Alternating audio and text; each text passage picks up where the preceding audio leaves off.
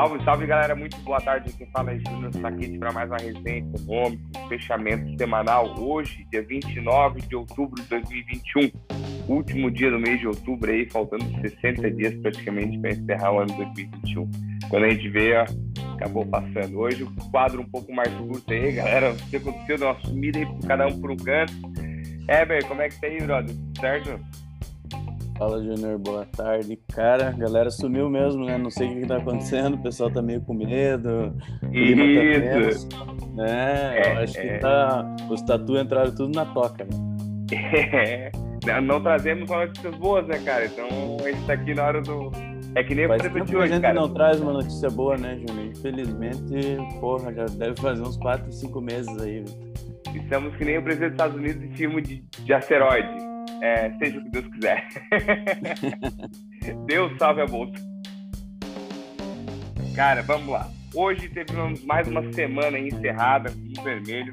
É, terminamos o dia hoje com queda de 2,09 a 103.500 pontos. O futuro chegou a bater positivo aí no, na abertura, ficou rodando, rodando, perdeu as máximas. Com isso, na semana, o nosso índice, deixa eu só pegar aqui a conversa, tá aqui, é menos 2,47. Na variação mensal, outubro levou uma queda de menos 6,58 e no ano acumulamos menos 12,77. O dólar fechou é, em leve queda hoje de 0,07 a R$ 5,64 na semana, menos 0,11, tivemos uma forte, é, forte valorização do real aí devido à perspectiva do Copom ali no começo da semana. É, na, no mês está em alta de 3,72 e no ano o dólar está em alta de 8,71. É, a semana a gente começou meio é, acelerada, a gente achou que ia ter aquela semana de retomada, porque pô, semana passada foi um downgrade engraçado. Iniciamos sim a semana bem, foi uma segunda-feira com 2,28 relacionaria a questão dos petróleos, balanço dos Estados Unidos, e aí o real também teve uma forte valorização ante ao, ao dólar, pela expectativa da Selic. Aí vem a questão fiscal nossa, fura teto, não fura teto, é, entre a PEC precatória, dia PEC precatório, isso cada vez gasta pouco mais a gente. Quarta-feira tivemos o Copom também, é, o Copom definiu que aumentou a taxa Selic em 1,5 pontos percentuais, de 6,25 a 7,75. Lembrando que a Selic vinha de 2020, chegou a 2%, mudou em parte no ano Começo do ano ainda, né? Dois. Começamos é, com 2%. A gente achou que ia perdurar esse 2 por um tempo. Já falaram que é 1,5 agora, na próxima, 1,5 já está garantido para encerrar o ano. E quem sabe o final do ciclo de alta termine em 11%, já ouvi falar em 11,25% também. Então, é, até três meses atrás, a gente falava que Selic de dois dígitos era, quem sabe, uma ilusão. Hoje, a gente, desde quarta-feira, a gente comprovou que é verdade. É, o mercado esperava uma Selic mais alta até do que do 1,5. Esperava um 7,52, por isso que a bolsa deu uma, uma derrotada. O pessoal preocupado com a inflação. A inflação foi o maior mês de outubro desde 1995, alta de 1,20. Então está refletindo aí combustível, cada vez mais cara, a gente não pode parar de falar nisso. Energia está cada vez mais cara, então a gente está tentando brigar com a inflação. Lembrando que a Selic é uma medida, é, é um, algo criado para controlar a inflação. A inflação meta ali já foi aumentada por um ano que vem a perspectiva de 4,10. Então, quanto mais a régua está subindo, pô, não entregou a meta esse ano. Se aumentar para 6, ano que vem a gente romper em 10, a inflação vai para 16. Mas fechamos assim. Na quinta-feira também tivemos aí o risco fiscal falando um pouco sobre isso, a repercussão da taxa Selic. E hoje também repercutiu toda essa questão que já vem se adelando e, e lá fora também está preocupação com a inflação. Cristina Lagarde falou que a semana ó, a inflação é transitória, mas lá a inflação nunca pesou tanto quanto aqui. Então, quem vive lá não sabe como é que é o modelo de hiperinflação como a gente viu. Então, que nem eu falo com todos os clientes, é que assim, a gente está numa corda bamba, a linha, a linha é bem tênue, assim, entende? A gente está pisando para fora da linha, assim, a gente está desequilibrando, mas ainda dá para manter essa, essa questão. É, tive uma notícia boa da Petrobras, não sei se manter vendo, o Weber vai falar um pouco sobre parte política, sobre, quem sabe, vendas das, das Goldens, ações Goldens do governo, privatizações. antes de tudo, vou terminar. Jogo já que tá falando, não tem mais regra, passa um, passa outro, vamos interromper tudo aí, não tem mais dois. Cara, eu acho que se eles apertassem as reformas, eu acho que dá uma desafogada, tá? Eu acho que seria a solução assim, ó, no curto prazo, sabe? Ó, vamos dar uma acelerada em tudo aí, privatiza um correio, sabe? Vamos, vamos, vamos, vamos dar ânimo, vamos dar ânimo, vamos, vamos começar. Eber, já, já que eu puxei, cara, emenda tua aí, pode falar sobre isso. Cara, na verdade, assim, ó, mais na, no sentido de mercado, né? Antes de entrar só na política, eu acho que, assim, ó, o que o mercado está enxergando é que eles não estão conseguindo avançar em nenhum quesito com relação ao ajuste fiscal. Só o 400 reais não é o grande problema só, mas a gente não avança reforma, a gente não avança qualquer coisa que tem que fazer, tem que, tem que achar uma manobra para arrumar fonte de financiamento, né? Mas se a gente olha o macro, um pouquinho mais macro que isso ainda, nós estamos reduzindo despesas, estamos aumentando a arrecadação, né? Apesar da gente ter alcançado uma dívida recorde no passado pela pandemia, mas a gente está controlando a situação. O, o, cenário não era para ser tão pandêmico assim, né? Tão desesperador. Mas isso é, é pela inatividade da parte política mesmo, em não conseguir nem reforma de imposto de renda, nem reforma tributária, nem reforma administrativa. Nada está andando, está tudo parado. Aí vem CPI, aí vem precatório, aí vem é, é um dilema. Então, se a gente tivesse um pouquinho mais de bom senso, acho que na política, para resolver as coisas que têm que ser resolvidas e largar a mão nessa briga aí, a gente ia ter um resultado melhor aí. Mas não é. E eu digo isso para dizer que não é para desistir do Brasil, né? Eu acho que a gente tem um macro robusto e que falta só esse ajuste de que é momento também, né? A gente está sentindo uma inflação que está batendo no, no, no, no mundo inteiro, né? Esse ano nós subimos 75% a gasolina, mas o dólar subiu 8%, então a influência foi o próprio petróleo. Não tem, né? É, a gente acabou de falar que o dólar subiu 8%, 8% esse ano.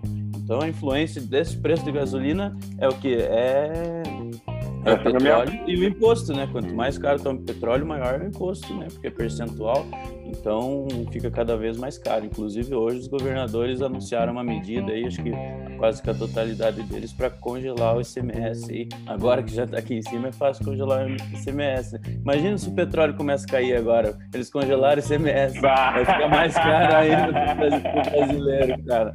Então é. Não, não, cara, olha, é, não, era só o que faltava, cara. Era só o que faltava. Era só o que faltava. Não, mas com certeza se o petróleo vinha cair, eles vão derrubar isso aí, né? Eu acho que é uma medida urgencial aí para dar uma segurada se continuar subindo, né? Mas Vamos ao que interessa, então, na parte política. A gente está falando precatório. Semana passada a gente explicou bem qual que era o problema aí. E essa semana inteira o Congresso estava focado no, no, precatório, mas não conseguiu-se acordo para votar isso aí ainda. Né? Ontem o Ricardo Barros, que é o líder do governo, chegou a falar que vai ser votado na próxima quarta, é, mas ainda não há consenso, não há, não há acordo entre os líderes. E o governo já, já vem pensando numa, numa, segunda, uma segunda alternativa caso essa PEC dos precatórios não, não seja aprovada, que é o que? Decretar um estado de calamidade pública para ele poder gastar esse dinheiro, ou estender o, o, auxílio emergencial, né, que também já tem crédito extraordinário autorizado. De qualquer forma, o, Congresso vai ter que participar disso, mas é uma medida um pouco emergencial e talvez até mais perigosa para a gente aí, dependendo da, do apetite do governo em, em gastar, né? Se ele fizer isso só para gastar o que ele já falou que vai gastar, isso aí a gente já sabe. Agora o problema é se ele usa uma brecha da calamidade para né? É, Abrir a, porteira. É, é então, olha. Aí começa o problema, né? Onde passa boi, passa boiada, hein? É isso mesmo. Então, e essa discussão importante que seguiu hoje, hoje no, o Bolsonaro viajou junto com o ministro Paulo Guedes, o ministro Carlos França das Relações Exteriores e o Joaquim Leite do Meio Ambiente. Eles foram a comitiva brasileira aí que chegou a Roma, na Itália, para participar das reuniões da cúpula do G20 aí, e depois também vai ter, é, o encontro vai servir como uma espécie de prévia da COP26, a Conferência Mundial sobre o Clima. Então, Bolsonaro saiu, Paulo Guedes saiu e agora está aqui o Congresso discutindo hoje o dia inteiro. Segunda-feira, provavelmente, acho que é folguinha, né, né Júnior? Eu acho que segunda-feira não. Olha, dependendo, da, dependendo se tiver uma paralisação, quem sabe eles vão ter que é, fazer plantão. É. Exatamente, aí que nós vamos chegar. Então, o Bolsonaro volta na quarta, na terça-feira, dia 2 aí. E na semana que vem a gente vai ver como é que vai desenrolar essa questão fiscal ainda que ainda está amarrada, está faltando definição aí e, tá, e é urgente. Né? Daqui a pouco a gente com certeza vai ter uma resposta mais clara. É, próximo assunto, justamente a paralisação dos caminhoneiros aí, né? O começo da semana o ministro Tarcísio fez um, um vídeo dizendo que, ó, que a aderência ia ser quase zero aí e é, então é, ia ser quase zero, calma aí, me perdi aqui. Ah, então. E hoje aí inflamou, inflamou um pouquinho o, o movimento dos caminhoneiros aí, talvez haja uma, uma, uma paralisação aí na segunda, mas por enquanto nada de definitivo, nada muito abrangente? É, o Tribunal Superior Eleitoral semana também decidiu rejeitar a cassação do, da chapa do Bolsonaro Mourão pelo esquema de disparo de fake news, por falta de provas aí, então ficou né, encerrada essa questão aí que podia ainda, é, sei lá, cancelar a eleição, alguma coisa assim, então tá descartada essa hipótese é, mas o Alexandre Moraes, nessa situação, aí, disse que se a prática se repetir, os responsáveis vão para cadeia no que vem. E a mensagem foi reforçada também por outra decisão do TSE que caçou o deputado estadual do Paraná, Fernando Francischini, porque ele publicou no dia da eleição, no passado, um vídeo afirmando que as urnas foram fraudadas para impedir o voto do Bolsonaro. Né? A gente sempre lembra que houve alguma situação parecida com isso, ele gravou um vídeo e, agora saiu a decisão que ele foi caçado aí do, mandato de deputado estadual dele. É, um dos últimos assuntos essa semana encerrou-se a CPI da pandemia. Depois de quase seis meses, aí o parecer do senador foi aprovado com sete votos a quatro. Eu acho que o placar já era sabido desde o primeiro dia da, da pandemia, né? Eram sete, eram sete senadores é, opositores ao governo e quatro né, favoráveis ao governo da base governista. Então foi aquilo que a gente já vem falando faz tempo aí, né? Colocou o presidente como dos principais responsáveis pela, pelo avanço da pandemia, né? E propôs a responsabilização por nove crimes aí do presidente, né? Esse relatório do CPI também abrangeu mais alguns, mais alguns parlamentares, é, esse relatório começou a causar um clima de guerra aí entre a Câmara e o Senado. Arthur Lira, essa semana, criticou a comissão e saiu em defesa dos deputados listados no relatório, afirmando que os pedidos de indiciamento são inaceitáveis. Em resposta, o Aziz e Ana Calheiros criticaram o presidente da Câmara. O colegiado acredita que com os ataques aos trabalhos da CPI, Lira deixa claro que a cúpula da comissão não é bem-vinda na Câmara. Então, o clima está tenso, o que passa na Câmara não passa no Senado, o que vem do Senado não passa na Câmara é, as casas não estão conseguindo se conversar e isso é muito ruim, explica também esse mau momento que a gente está vivendo, né? Sempre que há briga, há desacerto entre qualquer poder e parece que isso vem ficando cada vez maior, o governo não consegue conversar com o judiciário, que não consegue conversar com o legislativo, que não se conversa entre si dentro do legislativo, então é, é uma situação complicada. Essa semana foi aprovado um vale gás aí para as famílias mais carentes, uma pauta que já era prevista aí, dado essa inflação que está pegando aí todos nós de surpresa. Surpresa, né? A surpresa ela vem devagarzinho, né? Quando a gente vê ela já está lá em cima, meu Deus do céu, né? Mas a gente tem acompanhado commodities, tudo muito forte, né? E por último aqui, Júnior, uh, os presidenciáveis para o ano que vem, aí a disputa segue firme no PSDB. O João Dória e o Eduardo Leite querem ser candidatos pelo partido. O Rodrigo Pacheco, presidente do Senado, se filiou ao PSD essa semana para concorrer à presidência. O Sérgio Moro se filiou ao Podemos e já é pré-candidato à presidência também pelo Podemos. É, quem afirmou isso foi o Oriovisto Guimarães, que é um dos senadores do Paraná é, do Podemos. Ele afirmou hoje que o Sérgio Moro é pré-candidato a, a presidente. Isso leva, a desconfiança desse bloco aí, que estava formado por esses partidos aí, eles estavam com alguma ideia de se juntar para ser a, a, terceira via mais pesada e isso parece que vai caminhar separado. Além disso, tem mais o Datena pelo PSL também, ainda tem né, provavelmente o Boulos aí, vai ter Lula, vai ter Bolsonaro, né, o novo hoje anunciou também pré-candidato Felipe Dávila, que é um cientista político aí também, então nomes não vão faltar aí, então vamos ver como é que vai ser isso aí até ano que vem, porque pesquisa um ano antes nunca acertou, nunca acertou eleição, né. Cara, é verdade. E assim, se é, o clima tá fervendo por agora, no que vem eu acho que o negócio pode ferver um pouquinho mais. É, Com certeza, né? Se, se agora não tem clima para provar nada, imagina em ano de eleição. Cara, eu acho interessante que assim, né? É, é um... Tá todo mundo vendo que é uma briga de ego, assim, de, de fazer. Não tem que fazer. Sabe? A gente não tem que fazer. Nada, parece de, aquela, tipo, a bola é minha, eu faço o que quiser, sabe? Aqui é gol e pronto. A bola passou da linha, não é fora e deu. Então, país na mão de pessoas assim, acho que a gente fica um pouco desacreditado, né? Mas que que, Mas também nós que... temos notícia positiva dessa semana. Vamos falar aqui, ó. As, as, empresas que vêm reportando seus resultados aí, né? A gente, a gente ano, semana passada falou, estava até otimista no bolão por, por ia começar a divulgação dos resultados aí, grande grande maioria que reportou até hoje acima das expectativas, um crescimento muito forte. Então só falta o macro andar na linha, porque o micro ainda está ajeitado, né?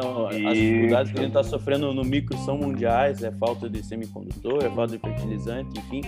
Mas as empresas estão indo bem, muito bem, obrigado, né, Não, era isso que eu ia falar. Assim, a parte política, a gente, tem essa, a gente é desacreditado, mas não pode esquecer que o que move as ações são as empresas.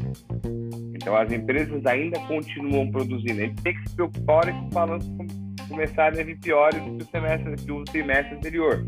Aí sim tem que ter um ponto de atenção e ver que pode estar acontecendo. Mas, por enquanto, não. A Bolsa geralmente prevê um pouco o futuro, então essa, então esse movimento aí já está prevendo como é que vão ser as contas, quem sabe ano que vem, quem sabe 2023, quem sabe 2024, balança, positivo e por aí vai. Mas pode mudar e o E às vezes exagera também, né? Além de antecipar, geralmente exagera, né? ainda mais olhando mais para frente, né? Então uma turbulência que também causa isso. Não, assim, ó, quem, quem programou 2019 imaginou que 2020 ia ter pandemia? Entendeu? Quem, quem programou é, pelo último trimestre de 2019, pô, 2020 vai ser o ano que é o nosso ano. E vem a pandemia acabou causando isso. Então, a gente sempre ressalta, o interessante é ter uma carteira balanceada, quem manteve as posições aí, como recomendado, a parte da carteira em renda fixa está surfando essa onda de alta Selic, está aproveitando isso aí. Quem sempre teve papel de inflação na carteira, mesmo sendo um papel IPCA mais 3, mais 4, que hoje, ou na época mais 2, mas está surfando essa onda, ganhou aí 10% de inflação mais no título. Então faz sentido manter esse estratégia. Só tem que rever se está confortável com a situação, se não está. É que nesse momento que a gente começa a ver questão é esses clientes que, olha, não estou olhando só os ganhos em si agora no curto prazo, mas sim no longo prazo e para se manter resiliente. Até porque mar tranquilo nunca fez bom marinheiro, né? Então, Everton, o Eber, o, bolão, o, Everton foi o que mais chegou perto da semana passada. Ele falou é 108. Que pô, eu falei, cento, eu falei 110,5, pô. Ele chegou mais próximo aí por? 5 mil pontos de diferença. Meu brother, o que que tu manda aí pra semana que vem, cara? Não, olha, tá cada vez pior essa... Difícil dizer, né? A gente, quando é... acha que tá no fundo, que não dá pra cair mais, ela vem e cai mais um pouquinho, né? Ela, ela então, vem e mostra que ela consegue. Vamos ser mais humildes desse, nessa semana pra, talvez, que as, que as expectativas sejam superadas aí. Vamos colocar um 105 aí, só pra gente não não sofrer mais um pouco, né? E também não vamos esperar demais porque não tá dando certo, né? Não, cara, pô, tá bem feio mesmo. Eu vou jogar no 104,5, cara. Tá um bom. pouquinho abaixo aí, vamos ficar nessa média dos mil pontos, ver se a gente leva alguma, alguma, alguma ideia. Mas... E vamos torcer por boas notícias aí, né? Que deu uma, uma revigorada no ânimo do, do brasileiro aí, né? Uf, meu Deus, a gente precisa, na verdade, disso, de é como, é como tu comentou perfeitamente no começo, cara. Assim, o negócio é achar uma solução, não a solução ser furar o teto, entendeu? Poxa, é, aquele, é aquela velha história, pô. Toda, toda, escolha, toda escolha é uma renúncia, né? Então, pô, quer dar o 400? Não, vamos privatizar o correio, pô. Vamos por assim, se chegasse uma ideia, né? claro, não, bem grosseiramente, né? Ó, pessoal, eu quero, eu quero dar o 400, mas vou ter que privatizar o correio. Entendeu? Entendeu? Na Fica teoria... meio que na teoria Eita. funciona assim, né? O presidente dá uma ideia, encaminha para o Congresso, que dá uma analisada, porém, pô, quando chega uma PEC dos precatórios que vai livrar mais do que o dinheiro porque precisa do 400, os caras vão lá e querem colocar mais emenda, querem colocar mais fundão eleitoral, porra, mas aí, aí quebra, né? Aí é... quebra, porra. Pô, é, é o que eu falo assim, ó dizer assim, ó, vamos provar isso aqui agora. Aí semana que vem procura outra coisa, entendeu? É, é que assim, parece, parece que negócio, eu quero ganhar uma vez só, sabe? Vou aproveitar que tá tendo esse bonde aqui, vou botar tudo junto pra empacotar. É. Porque, assim, é, é, a, gente é tão, a gente é tão acostumado com essa parte de corrupção que a gente olha assim, é o menos pior, né? O que menos, o que menos roubo, o que menos é corrupto. Então, assim, ó, faz o seguinte, cara, quer pegar o fundo eleitoral? Cara, pega cada, cada privatização, pega um pouquinho. Faz é. uma média em 10% de caixinha pro roubo. Ah, claro, tudo isso bem grosseiramente falando. Mas, pô, é, é, é, é estranho. É igual dar um assim, chocolatinho pra criança pra tirar oito, né? Isso, oh, ganhou um chocolatinho. Cara, e a, gente vai, e a gente vai ficar feliz com isso aí, porque assim, ó, é isso, isso é melhor do que o que temos hoje, entendeu? Já será uma grande evolução. E eu falei oito, né? Porque dez não tá nem pra imaginar nessa situação, né? Olha, brother, não sei o que será, mas tomara que a semana política vai ser, vai ser menor, né? Vai ser mais enxuta uma grande expectativa em terça-feira as ADRs podiam parar lá nos Estados Unidos, fora, e para quarta-feira a gente recuperar esse é, preço. Segundo tem um pregão também, né? Segundo tem um é, pregão. Vamos ver é. se nós não damos uma, aquela respirada no meio do feriado. Hein? Se ninguém parar o caminhão no final de semana, tá bom, cara. Ah, é. Ixi, tem mais então, essa, né? Vamos ver, vamos é, ver o peso isso, aí, né? isso. A gente acha uma solução. É, é aquela piscina tá rasa, tá fundo, sabe? É uma tá rasa, era ver tá fundo. Mas vamos nessa. Brother, obrigado pela, pela parceria aí hoje, só nós, mas até semana que vem. Se Deus quiser com boas notícias, a gente vem com notícia boa e notícia ruim, porque na verdade, qual a ideia? É fazer 20 anos desse programa e daqui a 20 anos a gente dá risada do que a gente conversou em 2021. A gente achou que a bolsa ia romper os 100 mil pontos e ela vai estar em 250, 350 e tomara, e vamos fazer assim, ó, se semana que vem for boa, a gente traz uns cinco aqui para participar junto com a gente. Na... Isso! Ó, você não tem por que dizer que não quer participar aí, não. É, porra. Tava, tava com todo mundo com compromisso, agenda, eu tenho uma agenda daqui a pouco também, por isso acabando um pouco mais cedo, sendo um pouco mais rápido também. Então, beleza. Valeu, brother. Bora, bom fim de semana e vamos aproveitar aí o feriadinho. Todo mundo, tá. com moderação. É. É, pode ser que não tenha nenhum suprimento na semana que vem. Valeu!